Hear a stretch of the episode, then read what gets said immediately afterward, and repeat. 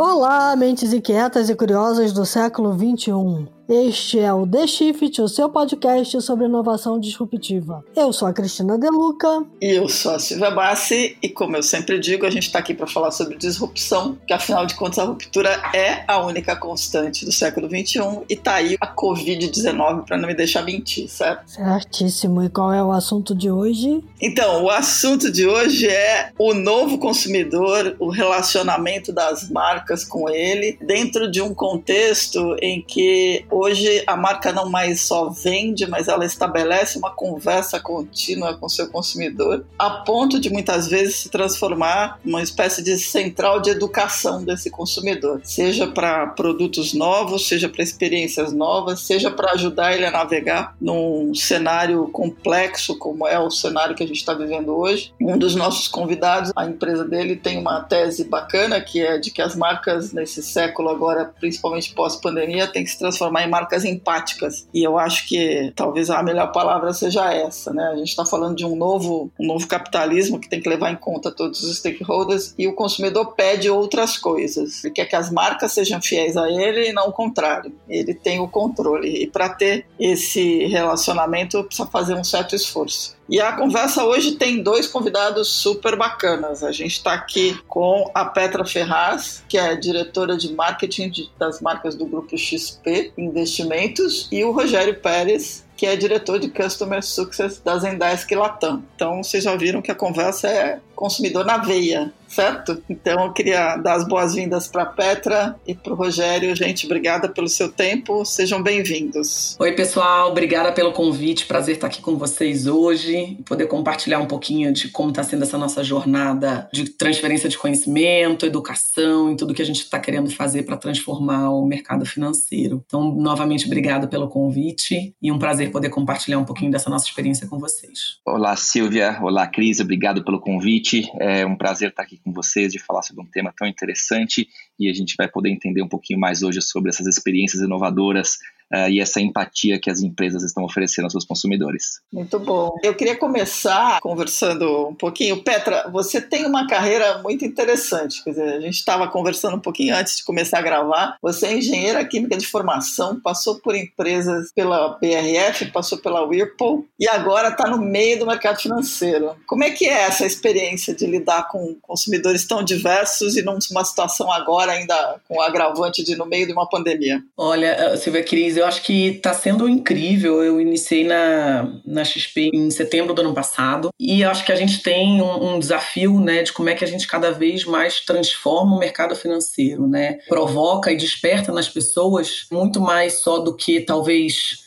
formatos tradicionais de mídia ou de comunicação, que até em outras experiências que eu já passei anteriormente era o que a gente mais fazia, né? Mas de trazer conhecimento né, trazer educação, trazer informação, porque o processo de gestão dos recursos né, das pessoas, ele passa por isso, né? Então, tem a insegurança, tem a ansiedade, tem a desinformação de que as pessoas não sabem o que é melhor a fazer. Isso tudo, num contexto nosso agora de pandemia e de quarentena, fica ainda muito mais evidente. Então, a história da XP começou, né, há quase 20 anos atrás, com o Guilherme, que é o nosso CEO, trazendo educação, porque ele viu que foi através da educação que era o melhor jeito dele convencer as pessoas a se empoderarem mais e migrarem o formato como eles investem os seus recursos. E a gente já vem nessa jornada de construção dessa informação há muito tempo. Só que nesse período agora de, de pandemia, o que a gente viu foi que cada vez mais a gente ainda precisava informar os nossos consumidores. Então a gente começou uma produção de conteúdo sejam conteúdos que estão hoje no nosso site, ou mesmo o processo de lives, eu acho que desde o início de março é, a gente foi um dos pioneiros né, a usar esse formato para informar clientes e, e, consumidores em geral. Então a gente fez mais de 200 lives, então a gente tem mais de não sei quantas horas de conteúdo, porque o que a gente inclusive costuma brincar internamente no bom sentido, né, é que a gente sim é uma empresa do mercado financeiro, mas o nosso código é aberto, brincando com o trocadilho das empresas de tecnologia, né? Então, assim, a gente quer com que qualquer brasileiro possa ter acesso ao mesmo conhecimento que a gente tem. Então, foi um pouco dessa jornada que a gente vem trilhando e cada vez mais intensificando esse ano. E, puta, naturalmente, com tudo isso, vem resultados muito legais, né? A gente hoje tem quatro vezes mais audiências nas nossas plataformas consumindo conteúdo do que a gente tinha no começo do ano. E isso também só é um reflexo do quanto que as pessoas estão sedentas por informação e o quanto o conteúdo esclarece e desperta as pessoas para que elas possam tomar as melhores decisões, né? É um pouco disso que a gente acho que tem esse lastro histórico, mas especificamente esse ano, com tudo que a gente está vivendo, a gente intensificou ainda mais. Então tá sendo bem desafiador e bem, bem legal de viver essa aventura. Faço ideia. Mas vamos lá. A forma que vocês encontraram foi da conversa, né? Dessa transmissão de conhecimento. Agora, Rogério, empatia das marcas era uma pauta que já vinha crescendo aos poucos, né?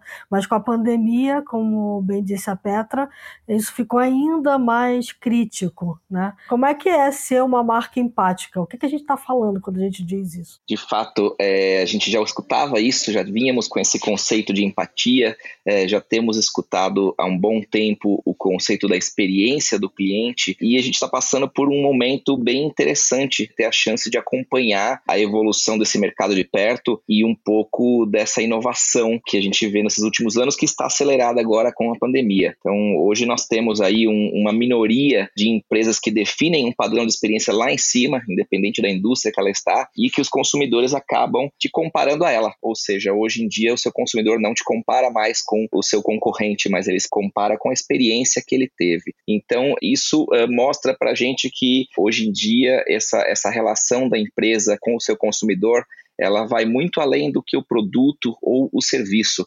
Ela tem que gerar essa experiência, ela tem que gerar essa emoção para ela poder justamente fidelizar e para ela poder se manter nesse mundo de hoje. Bem bacana. Eu queria pegar esse lado da empatia, porque quando você se dispõe a educar o seu consumidor, que é a proposta da XP, e Petra colocou que isso vem desde o começo, lá quando o Guilherme começou, você está se colocando como uma marca servidora, de certa forma. Né? Você está dizendo para ele: eu vou explicar para você como é que você caminha nesse universo e como é que você consegue chegar onde você quer chegar, entendendo tudo que eu tenho para te oferecer. É essa a ideia, se colocar a serviço do consumidor nesse sentido? Bom, hoje em dia o consumidor ele quer resolver o seu problema de forma rápida. Então, hoje em dia o consumidor ele não quer ficar tendo que se repetir, ele não vai querer ficar passando por área após área para poder resolver o seu problema, ele não vai querer recomeçar esse atendimento. Né? Então, as empresas hoje em dia elas estão percebendo que elas têm que permitir para o seu consumidor que ela se comunique com a marca, assim como hoje, por exemplo, a gente se comunica com amigos e com parentes.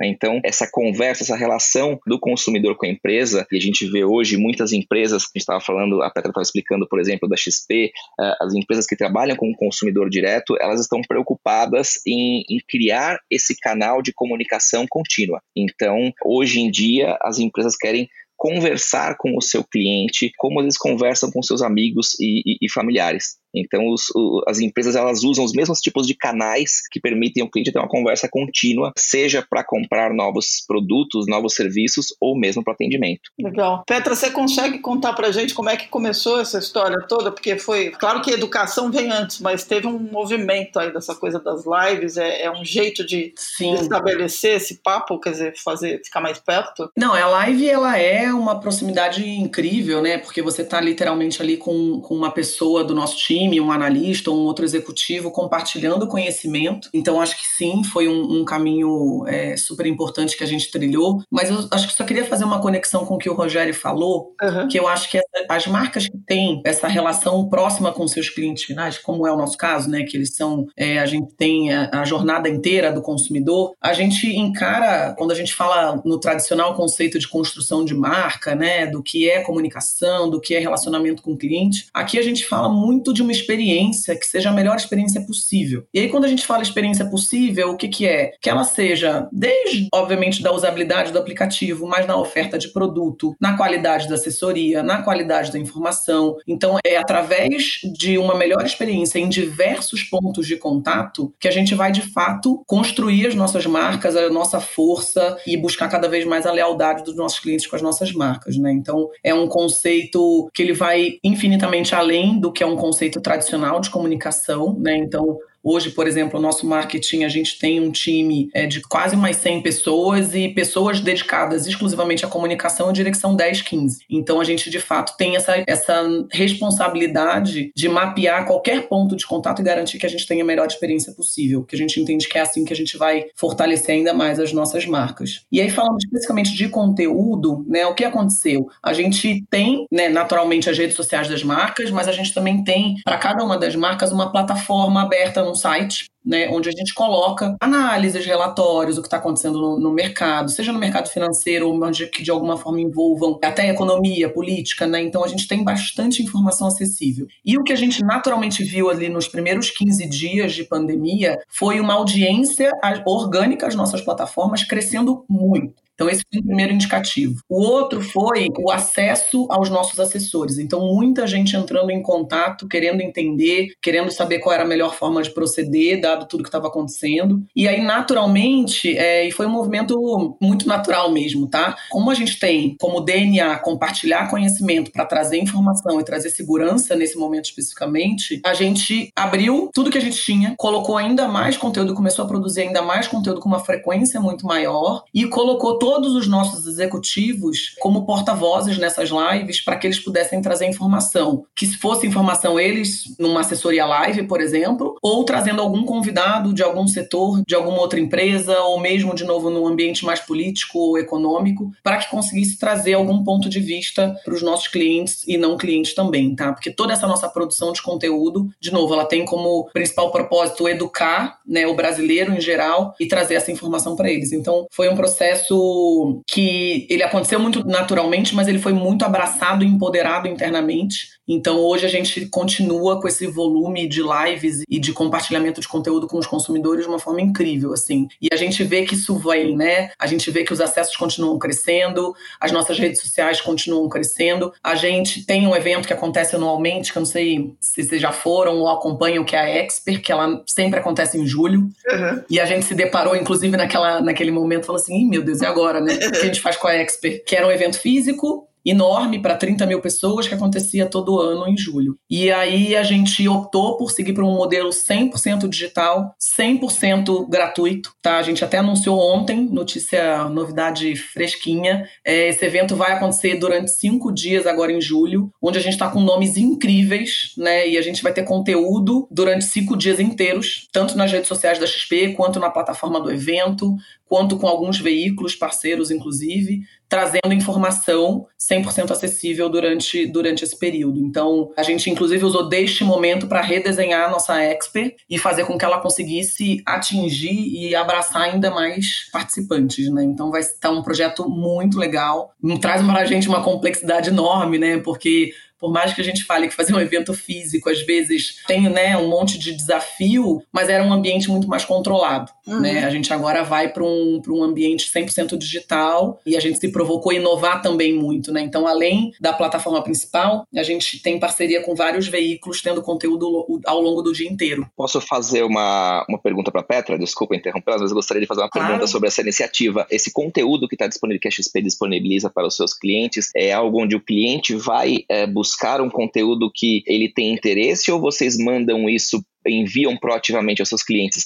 E o motivo da minha pergunta é porque justamente isso ele aponta uma das tendências que a gente vê nesse momento da relação com o consumidor, essa geração desse conteúdo e, e esse comportamento. Olha, nesse caso a gente acaba até fazendo as duas coisas, tá? Porque a gente produz muito conteúdo que a gente sobe na plataforma, né? Então ele tá acessível para qualquer consumidor poder ir lá e buscar, seja cliente ou não, tá? E aí especificamente para os nossos clientes a gente faz alguns alguns disparos de informação, né? Então a gente tem uma frequência boa de comunicação e de relacionamento com a nossa base de clientes, mas as informações que vão num outro formato para clientes estão sempre disponíveis para quem não é também na plataforma, tá? Ou nas redes, né? Mas é que a rede social tem uma característica diferente, a gente não consegue passar tudo que a gente tem na plataforma com o tempo ou com a profundidade que está no site, né? Mas a gente tem alguns canais, né? A gente tem o canal da live, a gente tem o canal de assessoria live, que são os nossos assessores, a gente tem a nossa plataforma de conteúdo, que é o site, e a gente tem a nossa agenda aí de, de comunicação com a base de clientes também. É interessante. Ela respondeu uma parte do que eu ia perguntar, porque você falou uhum. canais, né?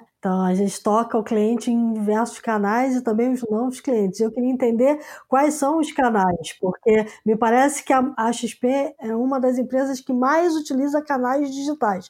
Quando você fala canais, praticamente uma boa parte deles está disponível no, na forma digital, né? Seja no aplicativo, seja num site, seja no envio de newsletter, seja numa live. Sim. Eu queria entender um pouco como é que é esse ecossistema de comunicação com clientes e não clientes. Na verdade, assim, eu acabei falando um pouco próprio, então eu posso até aprofundar um pouquinho mais. São diversos canais mesmo, né? Então a gente tem hoje tanto o YouTube da nossa marca, a gente tem um YouTube que é só de assessoria live, então a gente tem o nosso time de assessores ali disponível para tirar dúvida. A gente tem o site, que é onde a gente tem esse, esse hub de conteúdo que a gente até esse ano já expandiu o nome do evento Expert para nossa plataforma de conteúdo. Então, se vocês acessarem, vocês vão ver que se chama plataforma Expert e a gente expande o conceito do evento para esse hub de conteúdo da marca XP, tá? Onde a gente traz muita informação de qualidade, de novo, dos nossos analistas fundamentalistas, dos técnicos, aqui falando algumas, alguns termos mais técnicos, né? Mas também muita visão de, de economia e de cursos de aprendizagem, tá? Então tem desde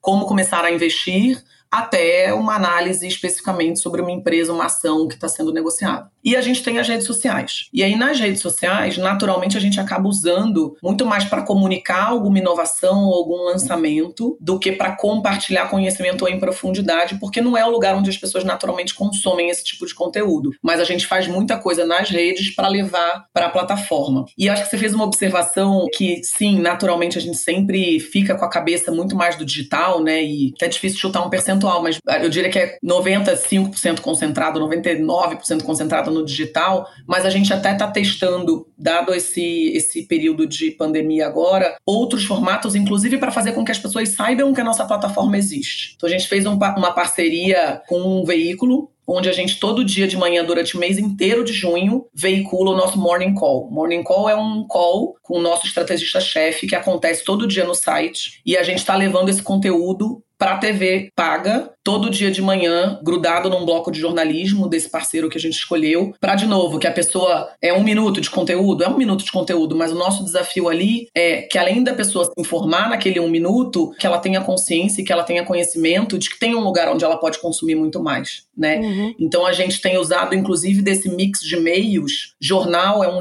é um veículo que a gente está usando bastante também para gerar fluxo para as nossas plataformas digitais, tá? Então o conteúdo tá no digital, mas a gente usa de outros meios até para dar awareness para esse conteúdo. Como é que mudou para vocês? Você falou uma empresa de código aberto, Petra. Eu queria entender isso, porque assim, a gente está falando de um cenário em que, assim como nos Estados Unidos, a maior parte das pessoas no país não conseguem guardar dinheiro. Então você tem um desafio, você tem que conseguir educar as pessoas a conseguir guardar dinheiro e no meio de uma confusão, de uma pandemia em que você tem um grande percentual perdendo o emprego, tendo a redução aí da receita. É claro que a gente está falando de cenários diferentes. Eu imagino que o teu cliente ou o teu consumidor primário não seja esse cara que perdeu o emprego. Mas como é que é isso? Como é que a marca consegue, nesse cenário, usar todo esse esforço também para, no sentido do código aberto, ajudar o, o consumidor de uma forma geral? Olha, a gente acabou de lançar uma marca nova de educação, chama Xpeed. A gente tem a Rico, também, né, onde a gente traz uma simplificação na, na, conversa e uma descomplicação sobre o que é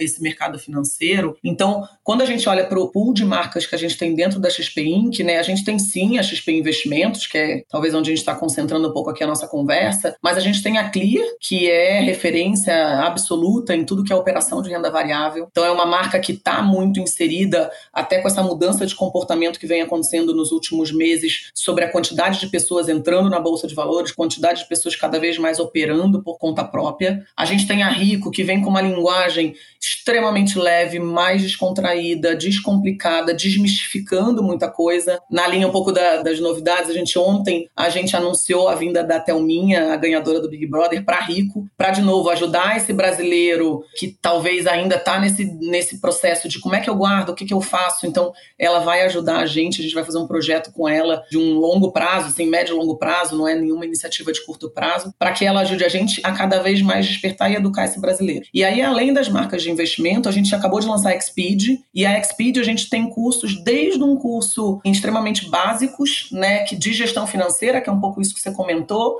que a pessoa ainda nem tem dinheiro guardado, mas como é que a gente educa ela, traz informação para que a gente possa cada vez mais ir fazendo com que as pessoas ganhem consciência, né? A gente tem N estudos e não é segredo para ninguém que dinheiro no Brasil é um tabu, né? E vem de coisas históricas, de N razões, que o dinheiro ainda não é um assunto tão aberto e tão conversado, uhum. né? Quando a gente olha para todas as marcas do grupo, muito do que a gente quer fazer é que sim, as pessoas não tem problema a gente falar sobre isso, não tem problema a gente querer prosperar nesse sentido. Então a gente consegue inclusive com mais de uma marca no grupo conseguir atender a determinados perfis e especificamente essa que a gente acabou de lançar que é a Xpeed, se vocês quiserem depois entrar também para conhecer, eu vi que você entra no site da Exp. Uhum. Ela tá, putz, é uma super escola bacana é, e que, de novo, tem desde o MBA de ações, mas ela tem muito projeto para quem quer iniciar essa jornada e melhorar, no limite, a gestão financeira, né? Antes até de chegar num patamar de investimento. Mas vocês chegam a falar um pouco antes também na educação financeira, né? Sendo.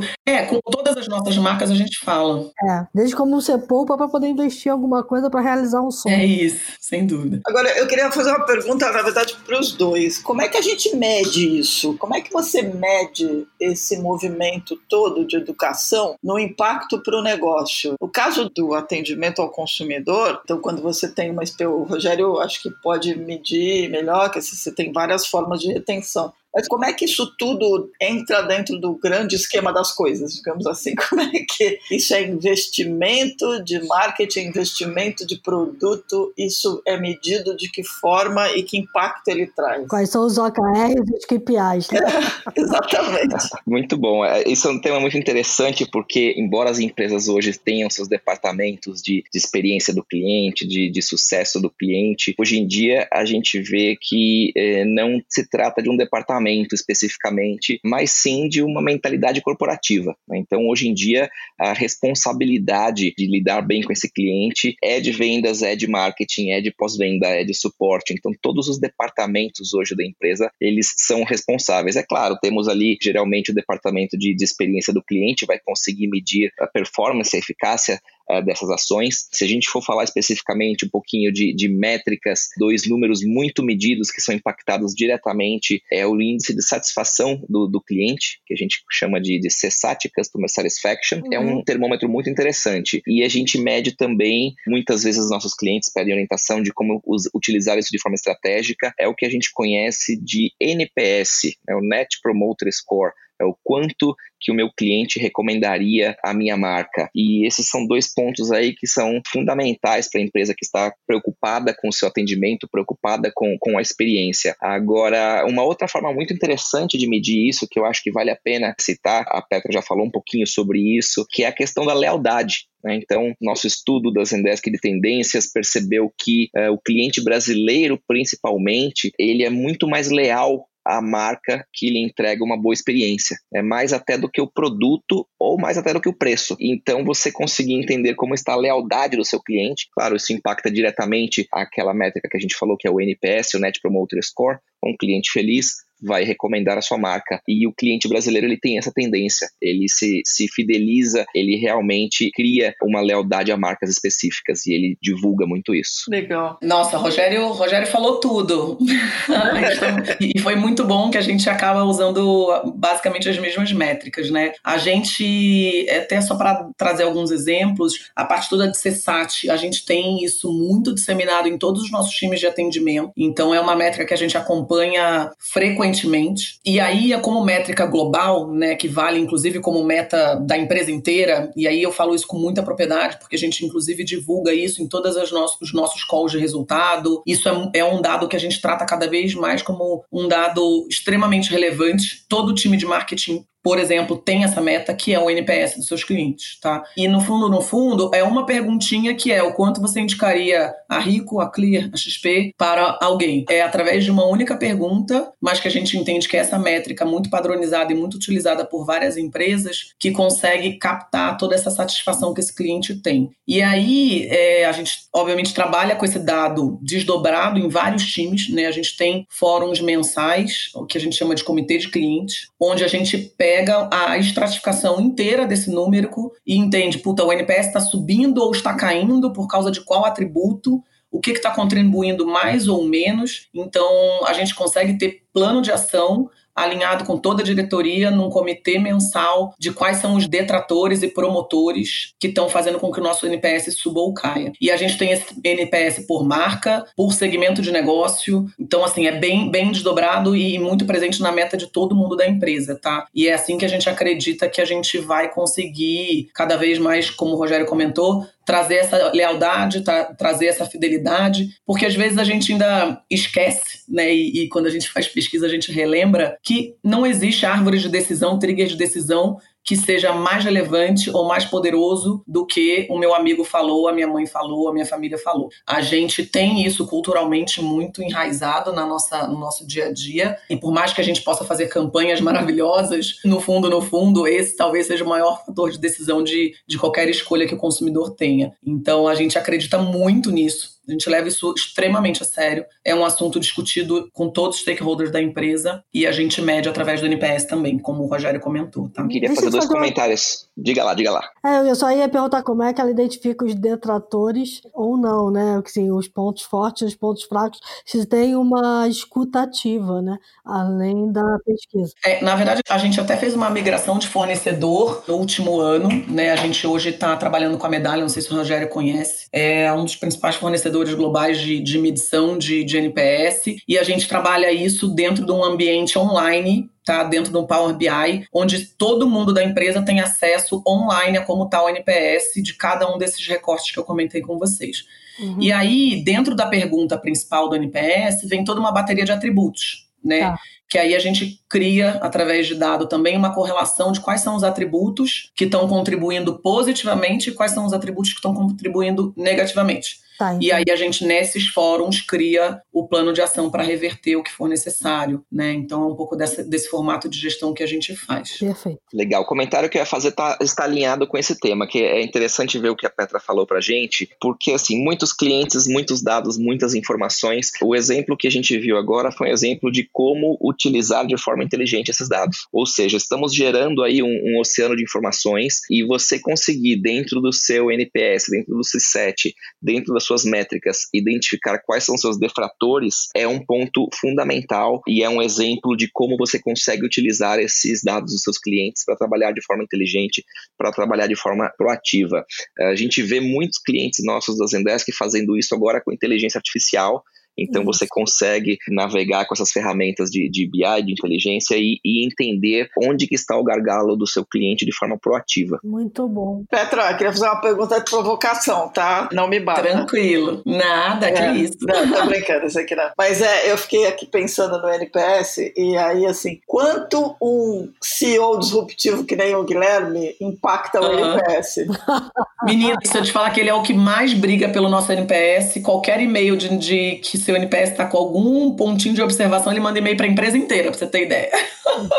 então, assim, eu acho que, obviamente, na, no formato que é a pesquisa, eu não, sei, eu não consigo te responder, tá? É. O quanto ele influencia ou não. O que eu posso te responder com certeza 100% é de que ele é um dos caras que mais olha para esse indicador na empresa inteira. E muito do que ele fala é que a gente está aqui para construir uma jornada de longo prazo e que a gente está só no começo. Ele, obviamente, começou isso há quase 20 anos atrás, muito menor, com desafios muito diferentes, mas muito do que a gente tem culturalmente falando, né, é essa nossa eterna humildade de que achar que a gente está sempre começando. Então, ele é um cara que leva em consideração e participa ativamente de todas as discussões relativas a esse é esse indicador. Uhum. A ideia do, do livro de ficção faz parte dessa produção de conteúdo diferenciado, ó, código aberto, ou foi saiu da cabeça do Guilherme de uma hora para outra? Não, não, na verdade, é, até porque a produção produção de conteúdo é muito pensando no cliente final, né? Ou no, no consumidor em geral. Uhum. Essa, essa discussão do, do livro, ela também vem muito dessa inquietude cultural que eu acho que a gente tem, que é estamos de home office. Então, acho que a principal afirmação que a gente conseguiu ter num horizonte de tempo muito rápido foi: se existia um tabu que home office poderia não ser produtivo, a gente enterrou esse tabu. Então, a gente tem certeza absoluta de que isso não impactou na produtividade das pessoas. Tá. E aí, dado que isso não impactou na produtividade das pessoas e que a gente ficava naquela ansiedade, todo final de mês era, ai, volta mês que vem, não volta mês que vem, volta mês que vem, não volta mês que vem. E isso acabava gerando nas equipes, né, em todo mundo, um pouco dessa aflição, a gente tomou a decisão de postergar até dezembro. Então, tô te contando um pouquinho da cronologia das decisões, tá? Uhum. Então, assim, vamos prorrogar até dezembro. Para quê? Inclusive para que a gente possa ter um pouco mais de tempo em desenhar o que é o modelo ideal de trabalho. Porque ele, inclusive, fala muito, todo mundo na empresa a gente fala, né?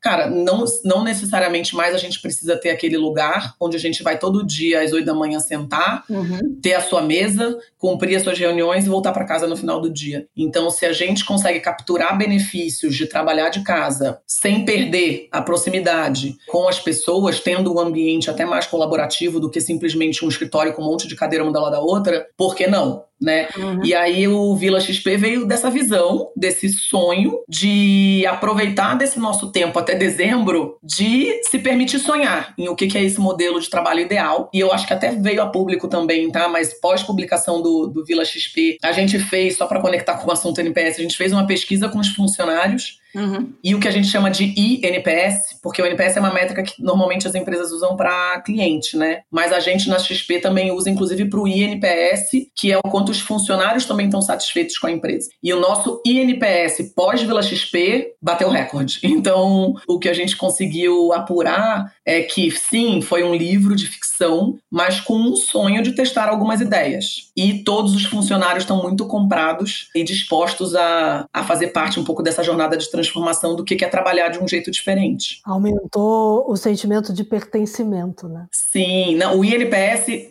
assim, o INPS a gente tem o dado de hoje, né? Qual é? Uhum. Se a gente trabalhasse nesse livro de ficção, qual ia ser o seu INPS? E aí o INPS dos funcionários foi muito positivo, né? Então traz para gente um conforto que de novo a gente não sabe quando e nem se vamos implementar tudo que está ali, mas tem uma predisposição muito positiva dos funcionários para estarem com a gente nessa jornada de tentar juntos entender qual é esse novo formato de trabalhar. Eu queria trazer para a mesa agora, em função dessa questão da empresa empática, né? A gente falou, está falando muito do cliente, claro, o consumidor é cada vez mais o elo importante dessa cadeia. Os funcionários, a gente falou um pouco agora, mas tem um outro elo que são os fornecedores que cada vez mais estão sendo vistos como parceiros e não como meros fornecedores. E aí eu queria entender um pouquinho a visão de vocês sobre esse outro elo da cadeia, né, do ecossistema. É, isso acontece muito conosco, por exemplo, quando o cliente vem nos pedir ajuda, falar, olha, o meu volume aumentou muito, eu tenho agora uma incidência muito maior de tickets dos meus clientes em função de pandemia, em função de uma sazonalidade, e é o momento quando o cliente nos vê como parceiro. Então é, é, é muito gratificante quando a gente percebe que isso acontece, porque, claro, a gente está aprendendo é, junto com os nossos clientes no decorrer desses últimos anos e já temos uma, uma relevância para poder dar essas recomendações. Então, é, muitas vezes o cliente pergunta: olha, eu estou vendo que hoje os top performers eles estão é, mudando para é, mensageria de rede social, mensageria em tempo real, eles estão mudando seus canais de atendimento e eles nos perguntam se realmente esse que é o, o caminho. Como que eu utilizo inteligência artificial para poder é, trabalhar com os dados do meu cliente. Então, é, eu diria que é o, o, o, formato ideal quando o seu cliente te vê como um parceiro, como ele pede a sua ajuda para poder se estruturar. E falando, complementando um pouquinho aqui, fazendo um link ao que a Petra acabou de falar e o que a gente, para concluir esse assunto anterior, ela deu alguns exemplos claros de que isso é da empresa inteira. Então, quando você tem o CEO, o founder cuidando de NPS, você tem os funcionários internos, também existe uma preocupação sobre esses funcionários internos, sobre a sua satisfação, é, mostra aquilo que a gente vem falando, experiência do cliente como um compromisso da empresa. A gente sabe que se os funcionários não tiverem é, felizes, eles não vão dar um bom atendimento e isso é uma cadeia. Perfeito. Puxando um pouquinho o gancho do que o Rogério falou, eu acho que nenhuma empresa, assim como ela não consegue fazer nada sem os seus clientes e sem os seus funcionários, nenhuma empresa vive num ecossistema se não estiver muito próxima e numa relação de parceria e de construção em conjunto com seus fornecedores. Então, a gente, obviamente, tem um N fornecedores que nos ajudam com várias coisas. Dei o exemplo aqui, por exemplo, da medalha, que é nosso indicador de NPS, como tem N outros, né? Então, eu acho que quanto mais trabalhando juntos, compartilhando a mesma visão e numa relação de ganha-ganha, eu acho que é o que é mais sadio para todos os lados. Porque eu acho que quem está na posição de fornecedor se sente de fato agregando, né, e, e contribuindo, uhum. e quem está na posição do, do cliente, né, no caso, nesse caso, a empresa, consegue também fazer com que essa relação seja a mais benéfica possível para os dois lados. Tem fornecedores na empresa em geral, posso falar especificamente mais dos nossos ali de marketing. A gente acabou de fazer a contratação de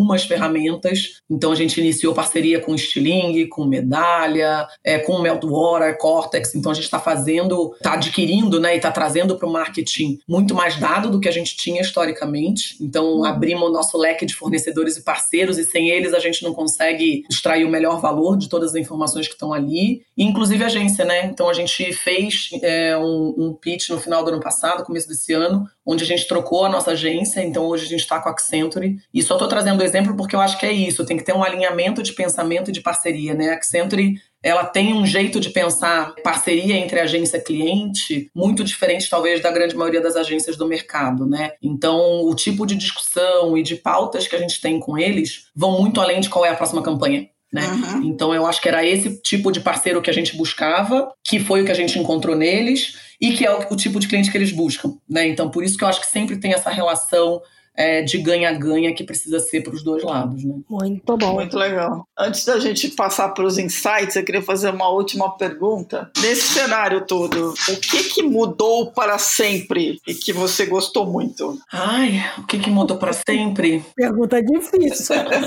Olha, eu vou, vou usar dar uma resposta que pode parecer clichê, mas é o que eu acredito, tá? E, ah. Independente da Petra XP, é a Petra do que está vendo, o que está acontecendo no, no mundo, na sociedade, no marketing, no marketing em geral, eu acho que a gente está com, uma, com pessoas e com uma sociedade muito mais consciente e muito mais colaborativa. Tem até um termo que acho que tem algumas pessoas usando, né, que é o cultura da doação, né, se eu não me engano, é o sim que está sendo dito, mas eu acho que isso veio, isso é lindo de ver, o como cada vez mais as pessoas estão buscando esse ambiente de colaboração e eu acho, ou pelo menos eu espero que é o que eu gostaria que não mudasse nunca mais, né, porque eu acho que é uma, um movimento e uma mudança de comportamento muito bonita de ver, né? Bem legal. Muito bom. É, eu acho muito interessante dentro dessa mudança, tem um pouco a ver, claro, como uma pessoa de tecnologia, eu acho que essas ferramentas e essa nova forma com que todos estamos aprendendo a trabalhar, eu acho muito interessante, mas eu não posso discordar da Petra quando a gente fala de pessoas, né? A gente sente que as pessoas mudaram muito, existe um pouco mais de tolerância, um pouco mais de flexibilidade. A gente conversou hoje aqui no nosso papo sobre C7, a gente imaginou que o C7, de forma geral, ele ia despencar durante a pandemia e na verdade não. O C7 ele de forma geral, de forma coletiva, ele aumentou mostrando que as pessoas de fato estão mais tolerantes, mais flexíveis, mais amigáveis. E eu acho que isso é uma das coisas boas que a gente vai carregar aí para adiante. Muito legal. Eu espero que vocês estejam com a razão, viu? Que não seja nada temporário. Porque assim, em tempos extremos, todo mundo se ajuda, né? Então, é, espero que isso perdure. Não, por isso que eu brinquei, que eu não sei se é para sempre, mas seria o meu, o meu pedido do que, que fique para sempre. Isso aí. Muito bom. Então, diante disso, vamos para os insights então, né? Porque programa, a gente tem um programão, é isso. Tem, isso aí, vamos lá.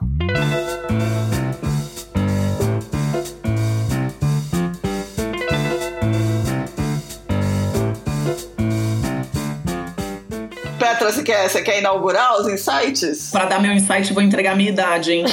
A gente vive entregando a nossa, não se preocupe. Faz parte. É, eu acho que a gente vive num mundo de, de muita transparência, né? Muitas redes sociais, muita gente talvez questionando o que, que faz sentido, o que, que não faz. E eu acho que a verdade precisa vir à tona cada vez mais, né? E a gente precisa fazer o melhor uso de tudo isso para trazer a melhor informação possível. E para mim, até como marqueteira, tem dois filmes que são muito emblemáticos, que eu acho que talvez quando eu era criança, eu nunca tivesse pensado sobre essa ótica, tá? Uhum. Mas hoje, olhando, meu Deus, como alguém escreveu isso há tanto tempo atrás, que é o show de Truman, né? Que eu acho que traz Poxa. um pouco desse paralelo à nossa realidade atual.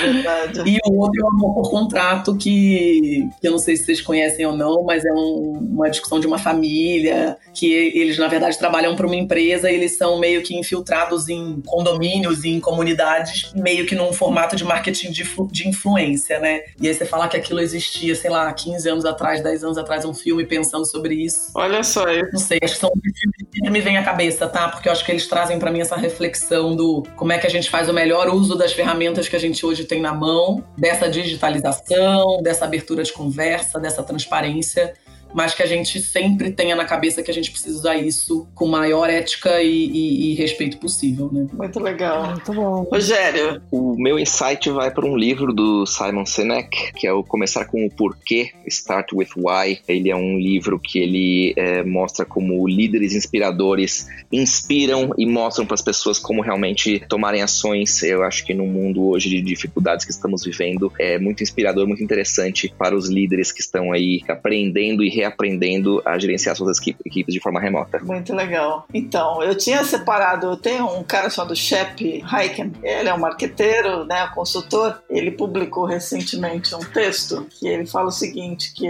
você pode não saber, mas você está no negócio de assinaturas, né, o que ele diz na verdade é que hoje você tem que renovar constantemente a, a fidelização com o teu consumidor, e é o que a gente falou agora, com todos esses indicadores e todas essas métricas, a gente está falando exatamente disso, né? Como é que você amplia como é que você garante não só a fidelização, mas também essa ampliação. E aí tem um livro dele que é bem legal, que é o The Convenience Revolution, como entregar um, uma experiência de customer service que disrupta a competição e cria uma lealdade feroz, que eu acho que vale a pena ver então fica a dica aí do Shep Heiken, que aliás o blog dele é bem bacana, sugiro aproveitar também. Então, eu vou dar um livro também do Alexandre Lacazes e da Jéssica Lacazes, se chama Marketing de Serviços, como criar valores e experiências positivas aos clientes. Como a gente cada vez mais, todas as empresas de uma certa forma vão ser empresas de serviços, independente de fabricantes de produtos ou não. Então eu acho legal o pessoal começar a se acostumar acostumar com essa ideia né? de que esse relacionamento cada vez mais vai fazer com que você meça lá o NPS, a comunicação integrada, Customer Experience e tudo isso. Tudo isso é cada vez mais importante. Fundamental. Maravilha. Antes da gente falar que tem um programa, Petra, você falou negócio de entregar a idade, eu me lembrei de uma frase que eu gosto muito, que é, você pode usar ela até. O Oscar Wilde costuma é, dizia o seguinte, que não confie numa mulher que conta a idade, porque se ela conta a própria idade, ela pode fazer qualquer coisa. Na verdade, não é não confie, tome cuidado, porque se ela conta a idade, ela pode fazer qualquer coisa. Eu sempre disse isso para as pessoas. Então... Ótimo. Adorei vou usar, hein? Vou, vou, essa daí eu vou levar. Muito bom.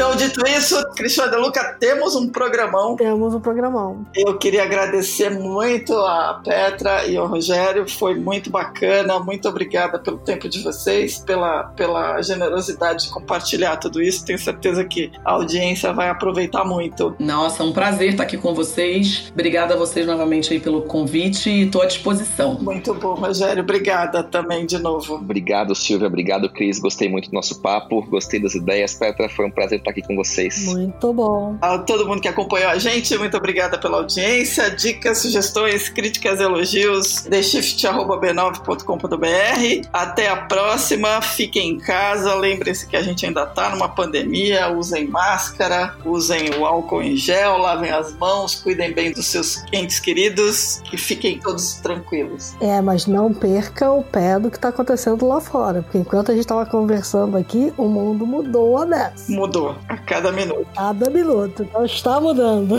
Vamos nós. Então tá. Tchau, pessoal. Obrigada.